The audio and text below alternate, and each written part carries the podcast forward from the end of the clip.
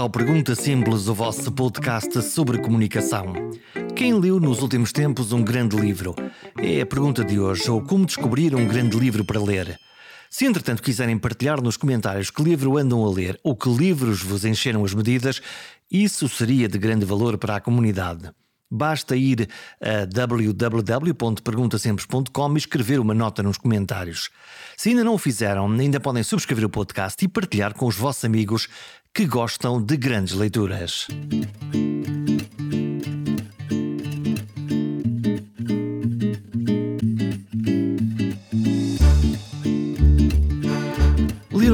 Livro é um dos maiores prazeres que qualquer leitor tem.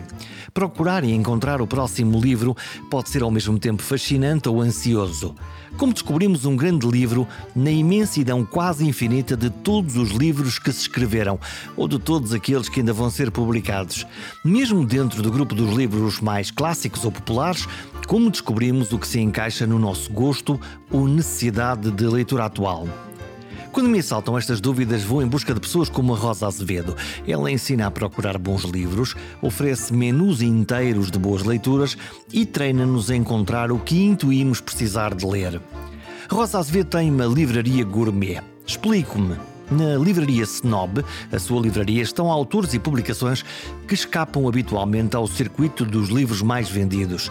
São livros que se encontram nas pequenas livrarias independentes, mas nada disso muda a pergunta inicial: Como se escolhe um bom livro para ler? Sim, é uma pergunta hum, curiosa, não é? Comum também. Uh, normalmente as pessoas procuram muitas respostas nos livreiros. Uh, eu também faço algumas formações de literatura, também procuram essa resposta. Porque nós andamos todos um bocadinho perdidos, andamos por aqui, chegamos aqui, há centenas de livros nesta livraria e eu pego em quê? O que é que eu, o que é que eu levo para ler hoje Sim, à noite? Há centenas de livros nesta livraria, milhões de livros em todo lado e muitos livros diferentes em cada livraria também. E portanto, aquilo que nós tentamos fazer quando alguém pede um conselho ou pede uma ajuda, é tentar perceber um bocadinho a quem é aquela pessoa, não é? Agora, certamente que há uma gama de livros, um, um, um número de livros que nós gostamos de aconselhar, não é? Mas não vamos aconselhar qualquer livro a qualquer pessoa, não é? Senão não éramos livreiros, éramos um, um programa de computador e, portanto, o que nós fazemos é pegar na pessoa, conversar um bocadinho com ela, o que é que ela gosta de ler, o que é que ela gosta de fazer. Uh, e, e, depois ir apontando alguns livros, contar a história, o que é que conta, o tipo de livro, e, e, pronto, e a partir daquela conversa surge aquilo que é um bom livro para, para essa pessoa. No uh, seu caso, vai à procura de perceber o que é que as pessoas têm lido habitualmente, que temas é que têm explorado ou, ou não? Eu acho mais interessante nós percebermos qual é a oferta, uh, sobretudo em áreas mais desconhecidas. Isso é um bocadinho também o trabalho da Snob, desta livraria, não é? Que é uh, pegarem editores mais pequenos, uh, mais desconhecidos e tentar arranjar-lhes um público mais alargado. Não é? O nosso objetivo é que esses editores possam não fazer tiragens mínimas, começar a aumentar as tiragens, até porque este, vai, este meio da edição independente já não é um nicho, já é, um, já é muito expressivo, já tem muitos livros, já tem muitos leitores e, portanto, nós gostamos de procurar uh, o diferente, o estranho, o desconhecido. Para nós é uma grande alegria mostrar um autor, quer na editora, não é? que também é editora Sonob, quer na livraria, adoramos mostrar desconhecidos, pessoas, autores que ninguém fazia ideia, que a pessoa não conhecia. Quem são esses desconhecidos? Porque nós, por exemplo, quando vamos a uma a um supermercado ou uma livraria das grandes, das grandes cadeias, o que nós vemos é um, aqueles autores que nós conhecemos sempre, aqueles autores, autores que provavelmente se vendem mais, os Down Browns desta vida, se, se podemos ir por aí. Mas aqui a coisa é diferente. Temos o quê? Temos comida gourmet? Hum, é engraçado isso que está a dizer, porque reparei no outro dia que entrei numa Bertrand para. Hum, e é pensar na literatura portuguesa, se pensarmos na literatura portuguesa, eu entrei numa Bertrand e vi imensos nomes que eu não conhecia. Portanto, não, aquilo também uh, há um tipo de livro que se vende muito, que é um best-seller, em que o autor não interessa. Interessa a história, o tipo de livro, não sei. Para ir, para ir de férias, provavelmente uma escolha segura, que é eu não sei o que é que é de escolher, vou aqui levar este que já li uma vez ou que tenha um determinado tipo de história com que nós nos uma identificamos. Uma história que nos identificamos, às vezes é só o tipo de história que, que fascina, ou porque é um policial, ou porque é um romance histórico, também vende muito. E portanto eu não sei se aquilo que vende é mais, os nomes conhecidos. Depois há os nomes conhecidos que vendem sempre, não é? E que vendem. Mas normalmente eu gosto de acreditar que um nome conhecido as pessoas até gostaram de ler outros livros e, portanto, compram por gosto. Isso já é ótimo. Se nós percebemos que os leitores estão a ler aquilo que gostam, tudo bem. Uh, a mim já tem muito mais que as pessoas que estão um pouco perdidas vão pela publicidade, pelos escaparates. Isso para mim é que é triste, não é? Nós vamos este, levar este livro porque, sei lá, por estar numa montra inteira, então deve ser bom. Não, não deve ser bom, deve ter. Mas numa livraria há uma, para... há uma montra. Eh, sim. No sítio onde estamos, temos aqui uma prateleira, mas depois temos aqui uma parte central onde uh, eu, quando entro numa livraria, vou à procurar aqui dos é destaques. É então, que é que... Também temos uma montra, os destaques.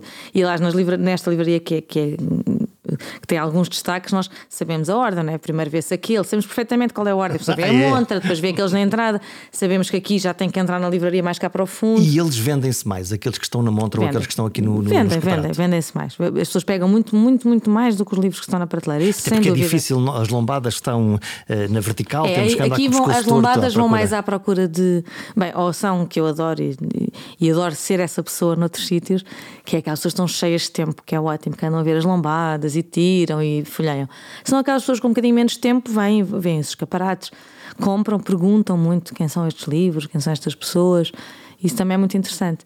E depois, muita gente vem cá uh, para falar, para saber o que é que há, para ver o que é que há de novo. Aliás, por isso é que a primeira mesa que nós temos na livraria são, é de edição independente mesmo, coisas novas, novidades, coisas mais desconhecidas, de editores com tiragens mais pequenas, eh, edições de autor, etc., porque interessa-nos muito, eu acho que isto é o, o segredo de uma livraria, digo isto a toda a gente, que é entrar e dizer, ai que eu não conheço nada disto, isso é, é importante, é? ai que isto é tudo novo, que nós entramos, sobretudo uma, uma editora, uma livraria independente, porque uh, esta coisa dos best-sellers está muito tomado eh, pelas livrarias grandes que também têm sites muito ativos e pelos supermercados, etc.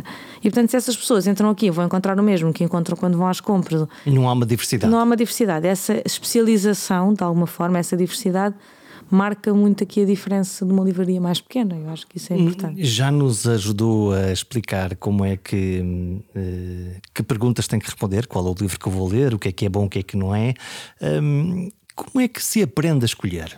Uh, podemos fazer essa aprendizagem, nós, aqueles que não a estamos. Escolher sozinhos, vai, a escolher vai, sozinhos, sem, sem pedir essa ajuda. sim, eu acho que há porque a curadoria, Sim. obviamente, ajuda-nos claro, a escolher e, a, gente, e a tentar um, qualquer coisa, não é? A curadoria até dos nossos amigos que são bons leitores, a curadoria de um livreiro, como a curadoria de um podcast como este, ou, ou qualquer outra curadoria. Hoje em dia, os, que eu chamo os agentes culturais estão espalhados em todo lado, já não são. Os nossos faróis, no Os fundo. nossos faróis eram, eram, há uns anos atrás era diferente, era a crítica literária, era a universidade. É, que é não é feito dessa assim. crítica literária? Eu, eu hoje pego em revistas, mesmo especializadas, pensar na revista Ler, estou a pensar no Jornal de Letras, mas estou a pensar nas publicações eh, estrangeiras e a minha sensação é quase como quando entro numa loja de vinhos, em que todos os vinhos são extraordinários e fantásticos e atores que são maravilhosos. E o, que eu digo é assim, está bem, ótimo, mas comece por onde? Comece por onde, exato. Sim, a crítica tem muito pouco espaço e normalmente está muito tomada por eh, tipos, tipos de críticos, tipos de livros.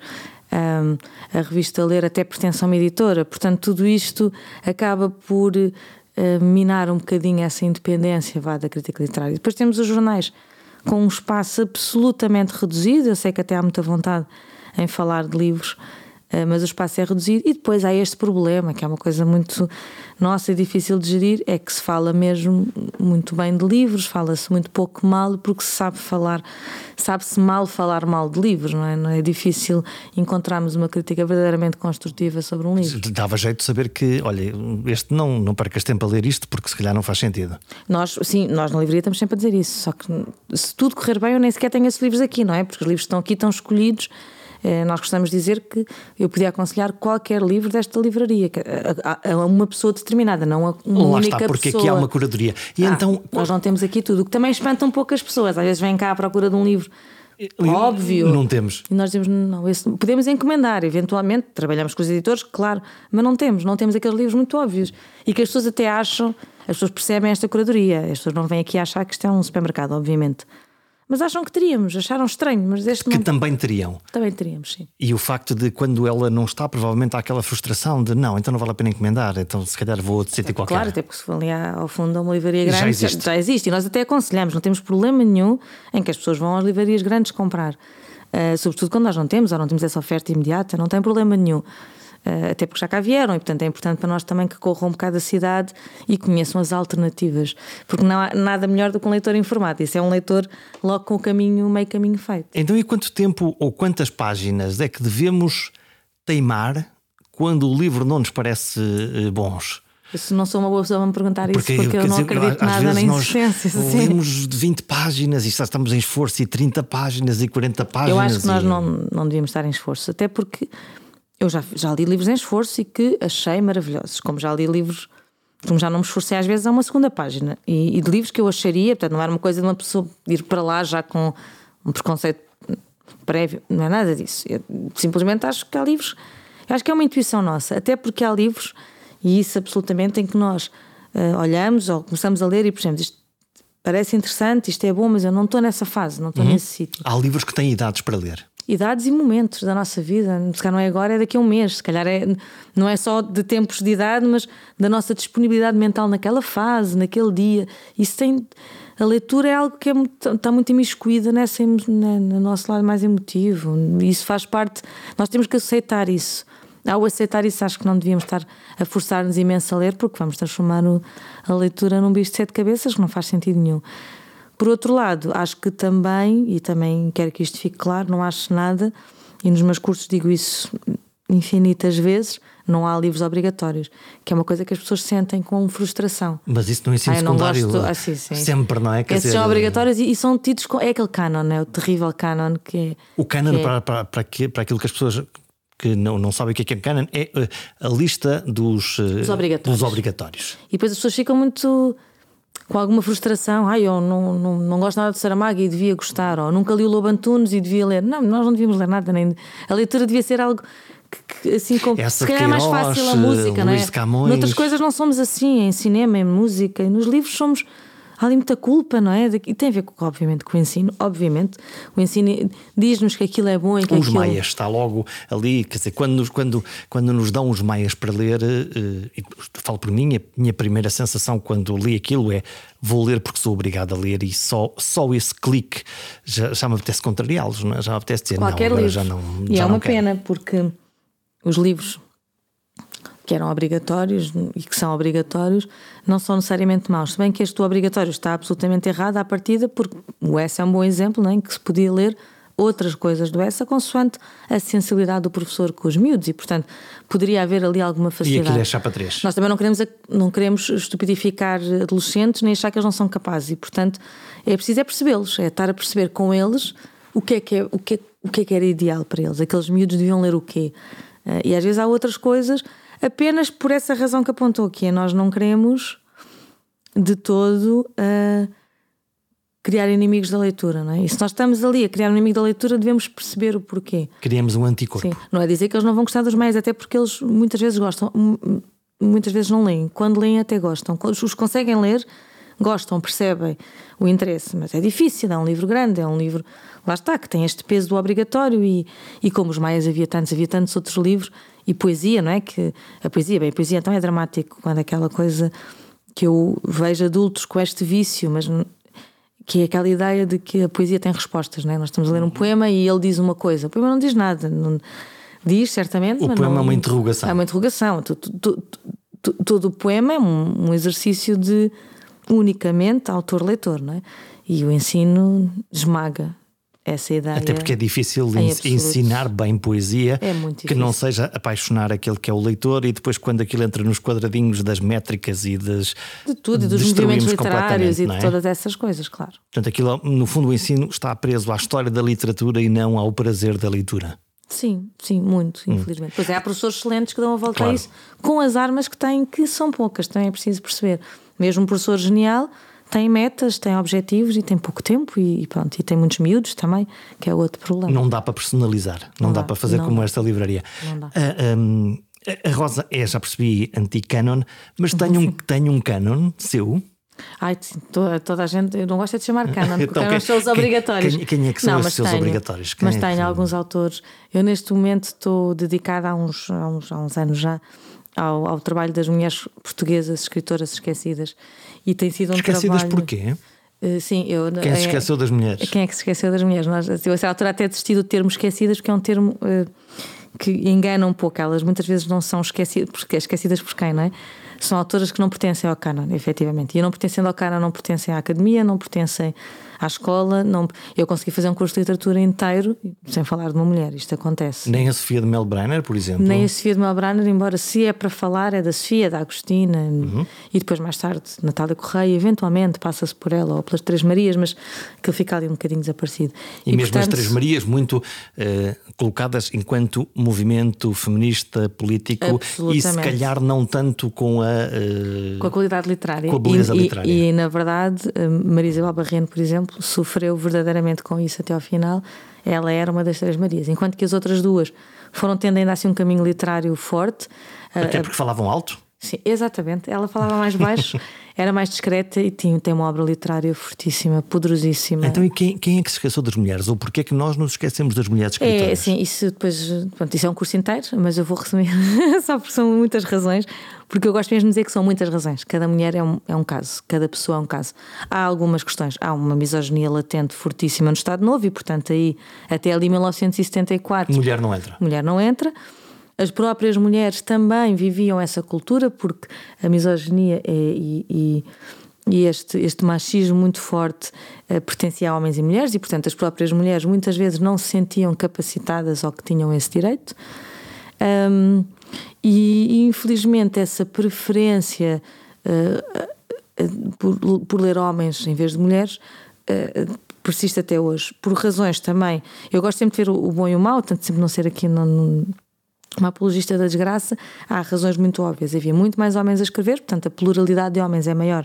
Logo hoje, podemos encontrar provavelmente é... até homens eh, escolher entre eles os que têm mais qualidade? Perfeitamente. Podemos dizer este não vale nada, este é ótimo, este é excelente, este é brilhante. E nós gostamos de ficar com aquilo que é bom e, portanto, aqueles que são bons, nós ficaríamos com eles. Exatamente. As mulheres eram menos e, além disso, socialmente até hoje, as mulheres têm muito menos espaço para escrever e para desenvolver esse género. Portanto, efetivamente, quando nós olhamos para as mulheres portuguesas escritoras, vá lá, do século dos anos 80, do século XX, realmente elas até podemos afirmar que algumas delas podem realmente ter uma qualidade literária que é afetada por, serem elas que têm Porque toda aquela carga mental. Têm toda a carga mental, tomar conta dos filhos, da casa. Essa cultura está enraizada hoje, quanto mais há 50 anos, há 60 E a não ida à universidade, Exatamente. não, não, não viviam no meio círculos cultural. literais. Portanto, eles não estavam nos círculos culturais, eles não, elas não liam, não desenvolviam a sua escrita da mesma maneira, a sua cultura, e portanto, elas tinham muito mais trabalho para serem geniais do que, do que os homens tinham realmente, como dizia Virginia Woolf, um quarto que era seu para escrever, para desenvolver, para criar, uh, e, e, elas não tinham esse espaço. Portanto, um, lê-las hoje é, primeiro é um documento daquilo que é, porque elas também, como não tinham esse peso cultural, era ótimo, porque elas escreviam de uma forma muito mais a rasgar muito mais Eram mais livres? Eram absolutamente livres na escrita, portanto, elas escreviam aquilo que queriam, seja como for, também não se esperava muito delas, o que foi uma mais-valia à posterior. Portanto, estavam à vontade até estavam para escrever, nem que fosse Sim, para os tinham, seus arquivos pessoais. Exatamente, não tinham aquele peso de serem neorrealistas ou surrealistas, ou ter de escrever assim, ou ser do Estado Novo, ou ser contra o Estado Novo. Elas eram mais, mais, mais naturais e, e, e mais independentes. Todas elas são absolutamente diferentes. E, portanto, ando sempre assim um bocadinho com o canon das mulheres atrás, se bem que é, é difícil pegar nelas porque também não estão publicadas. Mas isso também é um, um desafio aqui para a Senop, para nós não, não nos afeta muito. É um acervo muito. interessante para, nós para gostamos de, sim, de ir buscar coisas antigas e já esgotadas, etc. Vamos voltar aos livros e às histórias. O que é que faz de uma história uma grande história, uma boa história? Um livro que conta uma história, portanto, se fomos agora, porque há muitos livros, né, de muitos tipos, um livro que conta há uma história. sempre a minha mágoa com Lobo Antunes, que é quando eu conseguir perceber a história do Lobo Antunes, ficarei feliz, mas Exato. isso sou eu. Exatamente, temos alguns desses Escreve de uma forma maravilhosa, mas de facto, Sim. Eh, para encontrar ali um, um fio da história, de facto é preciso Sim. lutar para perceber. O, o, Lobo Antunes eh, traz uma boa resposta a essa pergunta. Primeiro, para mim, uma boa história, mais vamos dar vamos para um chapéu um bocadinho maior, um bom livro é um livro que não é previsível. E essa previsibilidade não é na história. A história pode ser absolutamente previsível. Aliás, há grandes livros do nada, não é? Que não contam nada, que não falam de nada. A insustentável leveza do ser do Condera, por exatamente, exemplo, é um bom. Exatamente. Provavelmente eu lembrei-me agora desse. Não, mas sim, exatamente. Há livros desses, contam nada, não interessa. E, e por um lado, saber ler o nada e nós ficarmos espantados, não é? E por outro lado, livros que eu também nos meus cursos batalho muito por isso e aqui na livraria também, que é nós temos que nos habituar.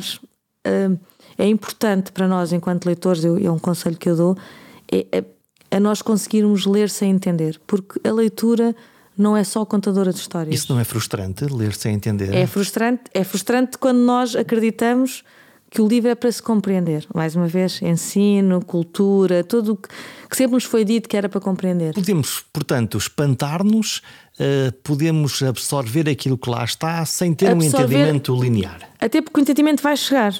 Às vezes eles querem outro entendimento. Um, o Juan Rulfo, por exemplo, que é um dos grandes escritores mundiais, que escreveu, como eu costumo dizer, dois livros e meio, porque o meio era assim umas coisas soltas. e um deles é de contos, portanto, como é que há um grande escritor mundial que escreveu um livro de contos, um romance, e no romance, no Pedro Páramo, ele diz que é, eu não sei se já leu, mas se alguém leu sabe o que eu estou a dizer, que é um livro completamente fragmentário, estranho, cheio de espelhos e, e de desencontros, e ele dizia aquela calma dele, que só à terceira leitura é que talvez começasse a perceber o que é que aquilo fala. Não temos tempo. Não dá. As pessoas dizem só que ela eu não percebo nada, não entendo, e de repente, se nós lermos, nós percebemos que há ali uma, uma ideia, há ali um jogo, há ali uma, uma linguagem. Essa linguagem não tem de contar uma história, mas está a contar uma história. É curioso que eu, por exemplo, Pedro Páramo, estudei na faculdade e numa edição espanhola da cátedra que tem sempre umas notas. E então o que é que eles faziam? Uma coisa horrível também, assassina de leitores. E eu fui lá, claro, no cima com 20 anos, na faculdade, tínhamos de perceber, porque era um desespero quando não percebíamos. E eles iam aos, aos certos e diziam: Este certo é do ano, porque aquilo depois passava-se em várias épocas daqui. E eu li aquilo e dizia: Vocês não podem saber isto. Aquilo perturbava-me, não é possível. E portanto eu sei que aquilo era uma leitura. Algum académico pegou naquilo e disse: este. Mas às vezes ele dizia: Este certo é do, do ano tal. De, ele está a referir-se à infância. E aquilo era uma frase completamente vaga que dava perfeitamente para outras épocas. Portanto, aquilo é uma leitura, é um tipo de leitura. Eu estou a dizer isto também para mim, na nossa vida a correr, cansados, quando trabalhamos muito de um lado para o outro. É, tudo isto nos faz procurar uma história que faça sentido. É mais fácil, é mais confortável. Mas podemos perder muito se não, deixar, não nos deixarmos ler um livro que não percebemos a história. Isso é muito importante. Porque muitas vezes há ali um diálogo ali, e vai surgir qualquer coisa. E o Lobo Antunes é assim: o Lobo Antunes tem aquele problema que os livros são enormes, então as pessoas também desencorajam um bocadinho de Perdemos, deixar arrastar. Temos que voltar atrás. que... Isso é um exercício, isso faz parte do, da leitura. Há um exemplo bom num livro da minha vida, da vida do Duarte, que é o livrar aqui também da Snob, da nossa vida e que falamos, e que, que é o Raioela do Cortázar. O Raioela do Cortázar foi um livro que eu li na faculdade, não percebi nada, por cima li em espanhol e aquilo tem realmente um, um, uma linguagem complicada, mas eu li, li o todo, sublinhei, trabalhei na faculdade com os professores, etc. E depois fui lê-lo agora num espírito completamente diferente. Pensei, vou conseguir. Ele, ele tem uma estrutura, não sei se conhecem, que ele tem uma estrutura, pode-se ler de uma ponta à outra, ou pode-se ler de acordo com a variação, o caminho dos capítulos que o Cortázar definiu, portanto, saltar de uns para os outros. Eu fiz esse caminho do Cortázar e realmente nós passamos ali uma dificuldade e de repente estamos dentro de um. Depois, como aquilo salta capítulos, não sabemos onde é que vamos, quanto é que falta, que é um problema. Já li metade. Onde já... é que está o fecho? Onde é que está o fim? Não, não sabemos. Entramos num enredar, passa para ali, capítulo para ali, para, para trás, para a frente, para trás. E o livro é um absoluto fascínio. É nunca mais nos sai da cabeça, da vida, do pensamento, porque é um livro que nós entramos dentro daquele mundo fascinante do Cortázar e o livro faz todo sentido. Eu consigo perfeitamente contar uma história se tiver de a contar mas é muito mais do que a história que conta. Então, isso não encontramos a chave para perceber Lemos outro livro qualquer também, não faz mal. E ficamos com aquele e fica Exato, aquele arquivado. aquele fica ali arquivado. Podemos um, perfeitamente não um ler. Um grande livro tem sempre grandes personagens? Ou nem sempre? Bem. Porque alguns que nos eu, ficam. É uma boa pergunta também. Para mim, sim. A Belimunda está aqui na minha cabeça, sim, aqui sim. a eu, dizer olá. Eu desde muito cedo apaixonei-me, aliás, foi com a ideia, foi com o Virgílio Ferreira, foi na escola também, comecei a perceber, e aquilo fascinou-me, foi no Virgílio Ferreira que eu percebi, já li algumas coisas, mas ainda era muito nova, ainda tinha lido muito pouco, que os livros podem ser feitos de personagens. Portanto, a minha paixão são livros de personagens, sem dúvida, e portanto quero acreditar que sim. Acho que há livros que vivem menos das personagens do que da história, mas há qualquer coisa das personagens. Aliás, é engraçado quando as personagens, e no Raibal acontece isso, quando as personagens são vazias, até um bocadinho parvas, até um tolas, assim, aquilo, e de repente é engraçado como é que se faz um livro sobre uma personagem desencantada, de, que nós nunca repararíamos na rua. O com quem nós é aquele que a gente não Exatamente. sabe o que é que está ali a fazer. É muito interessante quando isso acontece, porque essas personagens são fortes e também não nos saem da cabeça. O que é para mim muito interessante, e por isso essa pergunta para mim é um bocado viciada, quando se pergunta a mim, porque eu vou logo dizer que sim, para mim um, um bom livro é um romance de personagem, é um livro de personagens, sem dúvida. Que tem que, que, tem que lá estar. E esse, esse bom personagem é um, aquele que nos narra a história, aquele que nos indaga, aquele que nos surpreende. Quem é esse?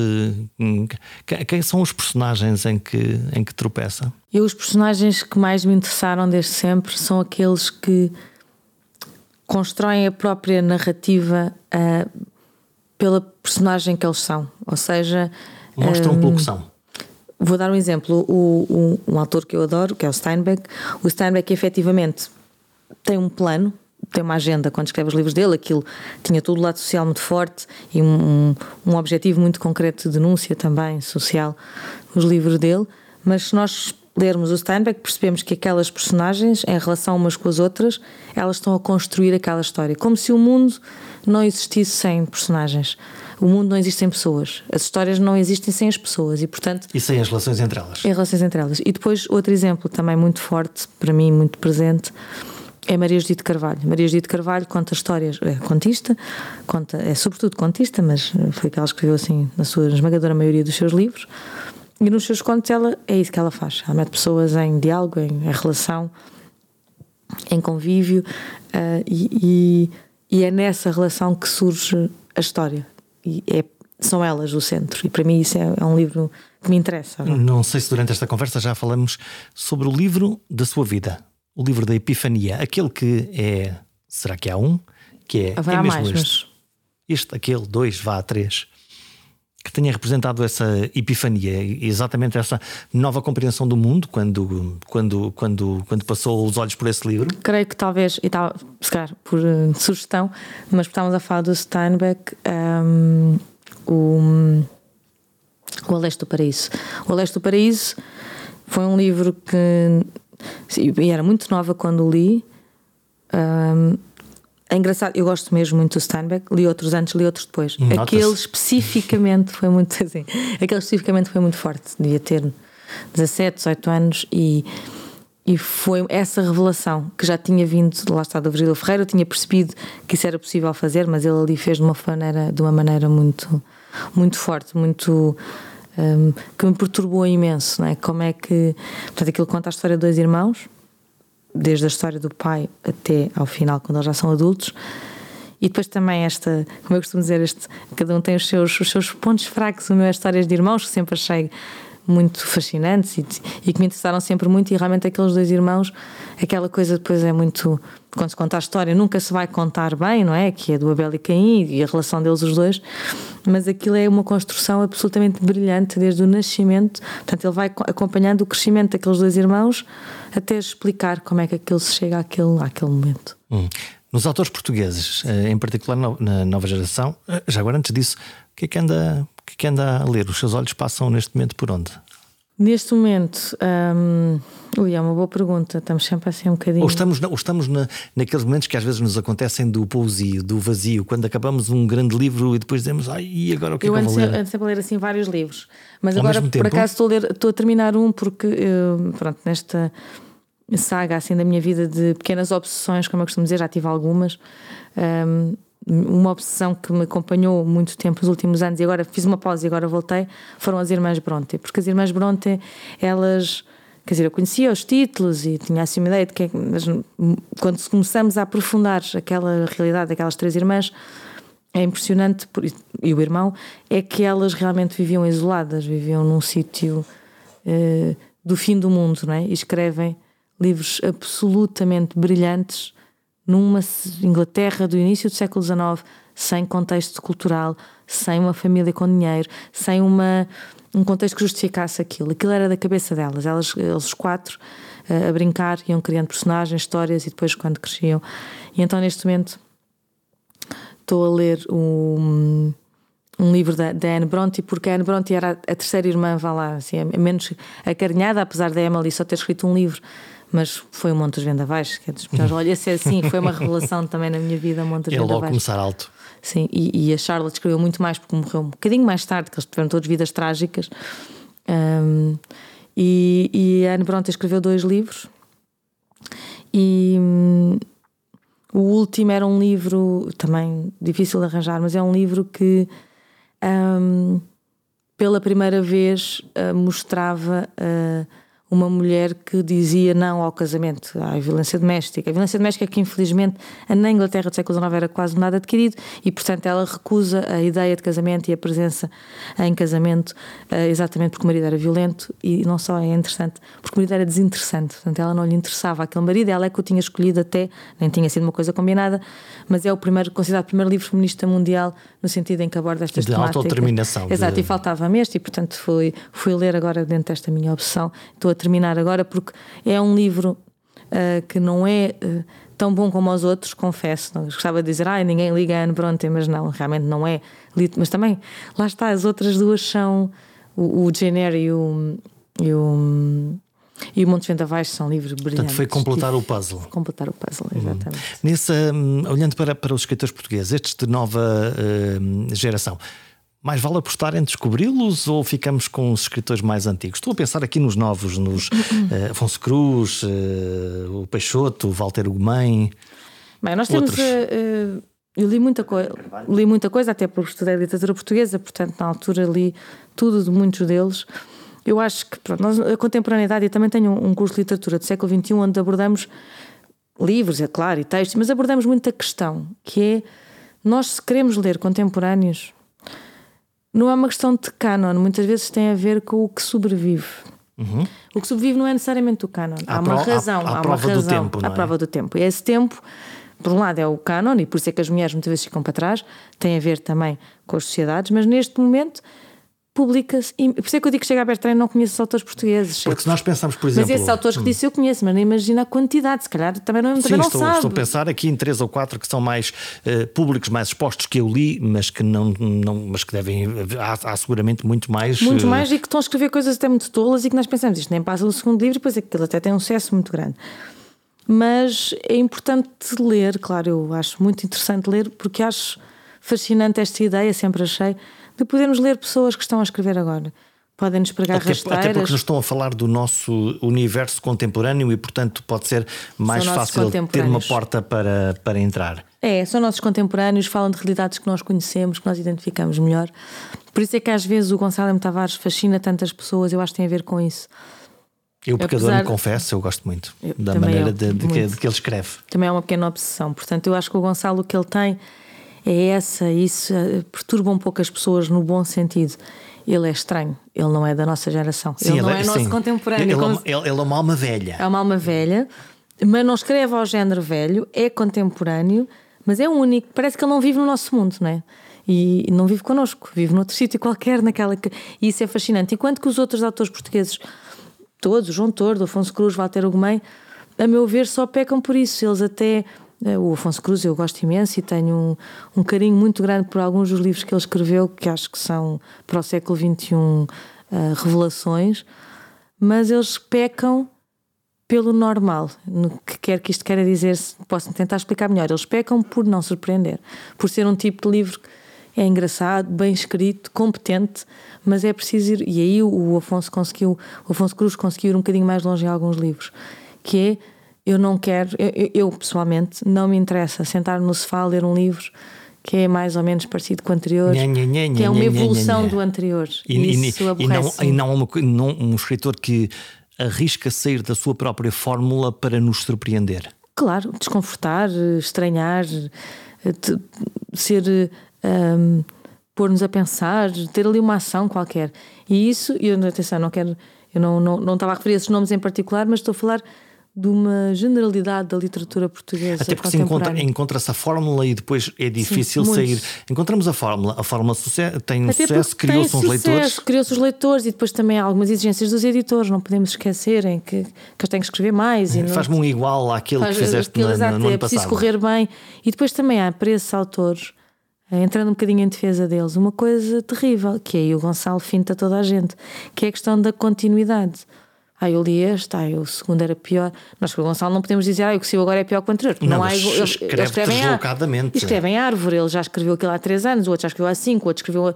Depois publica todos ao mesmo tempo, do mesmo mês. Sim, é um desassossego. É um desassossego. E nós não conseguimos entender a sequência, não podemos dizer, ah, não, ele escreveu Viagem à Índia, já não gosto tanto do que vem a seguir. Ele é agora não está a escrever bem, não sabemos. Não sabemos, não sabemos o que é que ele está a fazer agora. Isso é mesmo muito importante manter um bocado esse, esse segredo eh, e nem sequer quando é que ele escreveu aqueles livros. Eu, há alguns posso desconfiar e até lhe podemos perguntar, e pode ser, ele é bastante acessível e é uma pessoa normal, é uma pessoa como nós. que Mas ele tem um ver. enigma, há ali um enigma tem, daquilo, tem. da maneira como ele, como como ele, ele escreve, não é? como, ele vive, pensa, como é? ele pensa, como ele vive, como ele, sim. É ali, é muito especial, sim. Hum. é muito especial. A Rosa é, por definição, posso eu defini-la já, como uma criadora de leitores famintos. Através dos Ai, adorava, cursos, adorava, sim. através dos.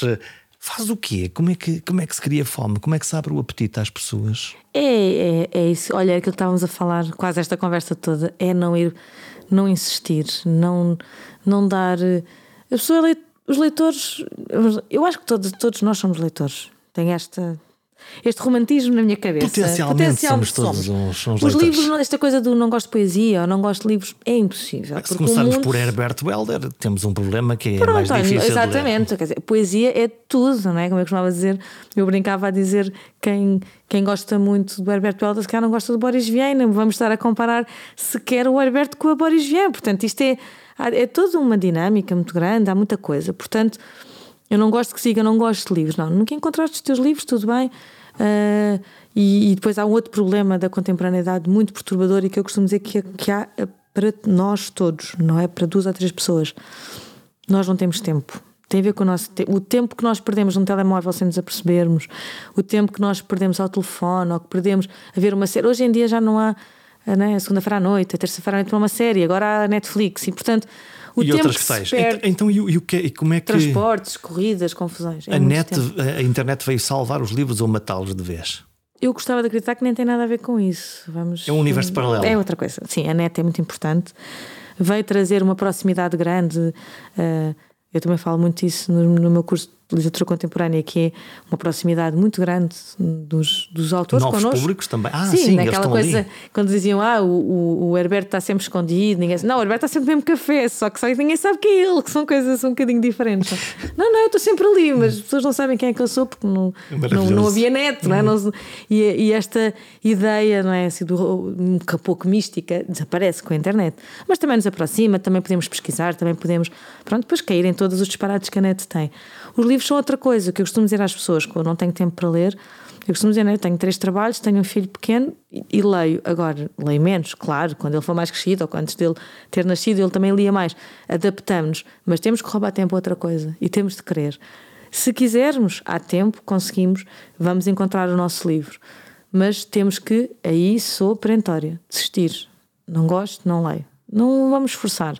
Porque senão eu estou exausta, estou cansada e vou ler um livro que nem sequer estou a gostar muito. Em 5 minutos Passo- estamos a dormir. Estamos a dormir e não gostamos de ler. Pronto, e não é verdade. Temos é que procurar outros caminhos e outros, outros, outros livros. Hum, como, É edito- como editora de livros eh, e autores que não estão no mainstream, eh, eh, como é que é esse processo de escolha? Como é que escolhe? É, no nosso caso, absolutamente selvagem.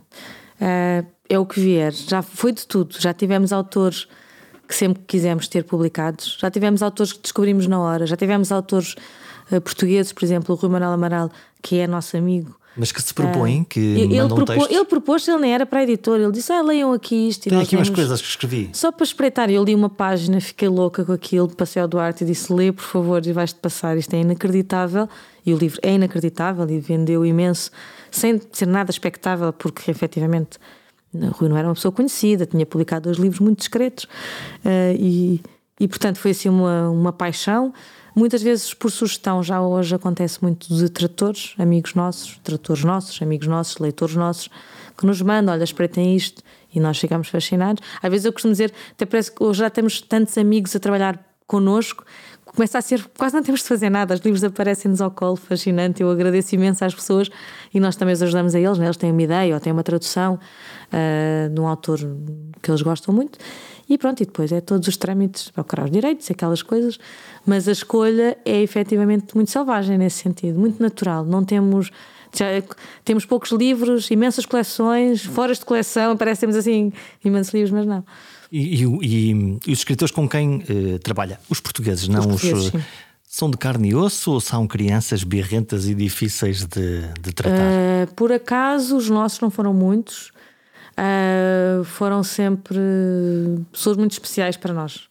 Mas confesso que, por exemplo, se dizer assim um bocadinho a brincar, um bocadinho a sério, uh, prefiro trabalhar com estrangeiros.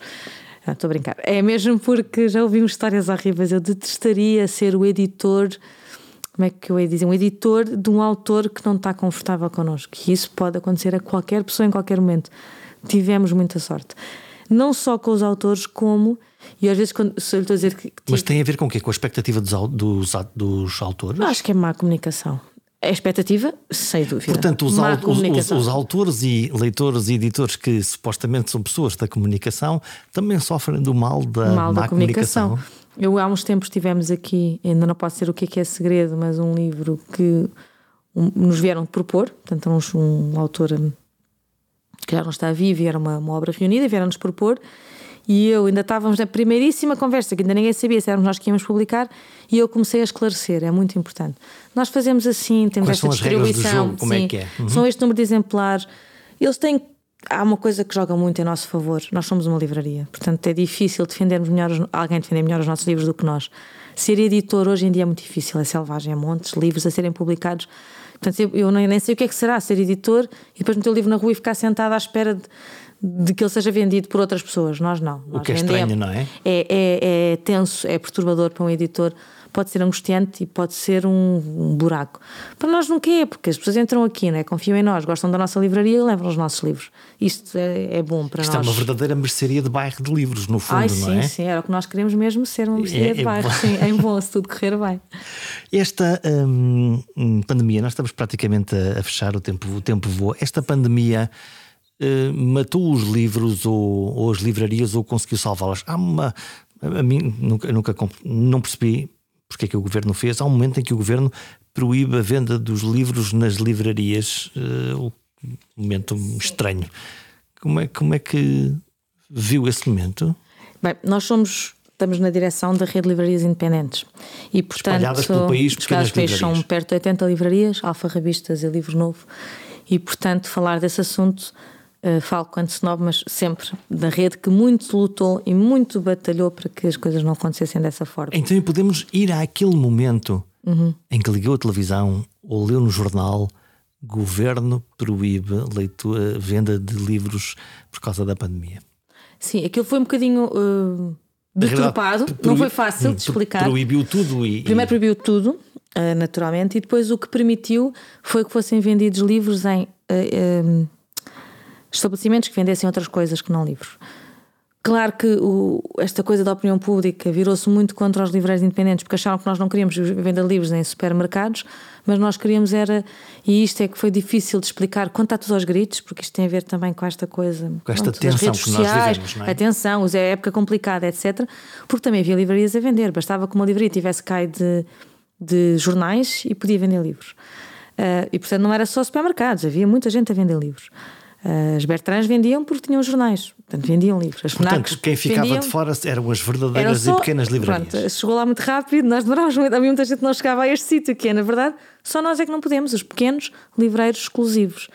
Isto tinha a ver com, pronto, isto tem a ver com a regulação do mercado, obviamente com a justiça básica, uh, de, porque reparem, quem tinha na pandemia, como nós temos, felizmente, uma, um online forte, online eu nem gosto de ter online, gosto de ter vendas à distância, por telefone, os amigos ligavam. Uma comunidade as que pessoas estavam desesperadas para ler, as pessoas queriam ler, estavam fechadas em casa, as pessoas compraram imenso. E portanto nós íamos nos mantendo. Bastou abrir uma FNAC ao fundo da rua e nós deixámos de vender. Portanto, isto era uma justiça. Porque as pessoas queriam ir à rua comprar livros, estavam fartas de estar em casa, então eu vou ali à FNAC e compro o livro. Isto é de uma injustiça absolutamente uh, bizarra, sobretudo num país que deverá, a nosso ver, e a meu ver muito pessoal, trabalhar para proteger o comércio independente. Eu já não falo só de livros, depois também acontecia exatamente o mesmo com as mercearias. E ia acontecendo depois com outras lojas, lojas de roupa, que também não podiam abrir. E portanto tudo isto acabou por ser um. Uma injustiça? Um, uma injustiça política muito difícil de comunicar e que a nós, livreiros, nos causou uma angústia grande, porque também não sabíamos muito bem como explicar isto, depois também éramos, muita gente se virou contra nós porque achava que, que estávamos a proibir o livro. Não, nós, era ao contrário, nós queríamos era o livro em todo lado. Se é um bem essencial que se vende num supermercado, então é um bem essencial, podemos abrir as portas. Eu não sei se lhe aconteceu, provavelmente não, mas eu hum, apanhei-me durante a, a pandemia a ter mais tempo para ler e a ter dificuldade concentrar-me para conseguir eh, Sim, ler. muita gente, muita gente aconteceu. As pessoas compravam os livros, mas depois tinham dificuldade a ler. fixar, a estar lá. Porque estávamos todos muito deprimidos, muito cansados, muito preocupados. No início houve ali uma preocupação muito grande uh, e angustiados. A angústia estar fechados em casa não é não é, olha, eu vou ficar em casa a ler, estou cansado e vou passar o domingo de chuva a ler. Não é nada disso, não, é? Não é um prazer, é uma dor. É, foi muito difícil. Houve muita gente que não conseguiu ler. Está aberto o livro, agora sem desculpas. Um bom livro vale sempre a pena. Li da maneira que mais jeito dá. Eu, por exemplo, há alguns livros que comecei a ler alguns pelo meio num capítulo cujo título me despertou mais curiosidade, ou simplesmente lendo o prefácio, às vezes até o índice. Depois sigo a regra das 50 páginas. Se o livro não me apaixonar nessa janela, vai pela janela. Cuidado com as pessoas que estão a passar na rua. Quanto a nós, voltamos na próxima semana.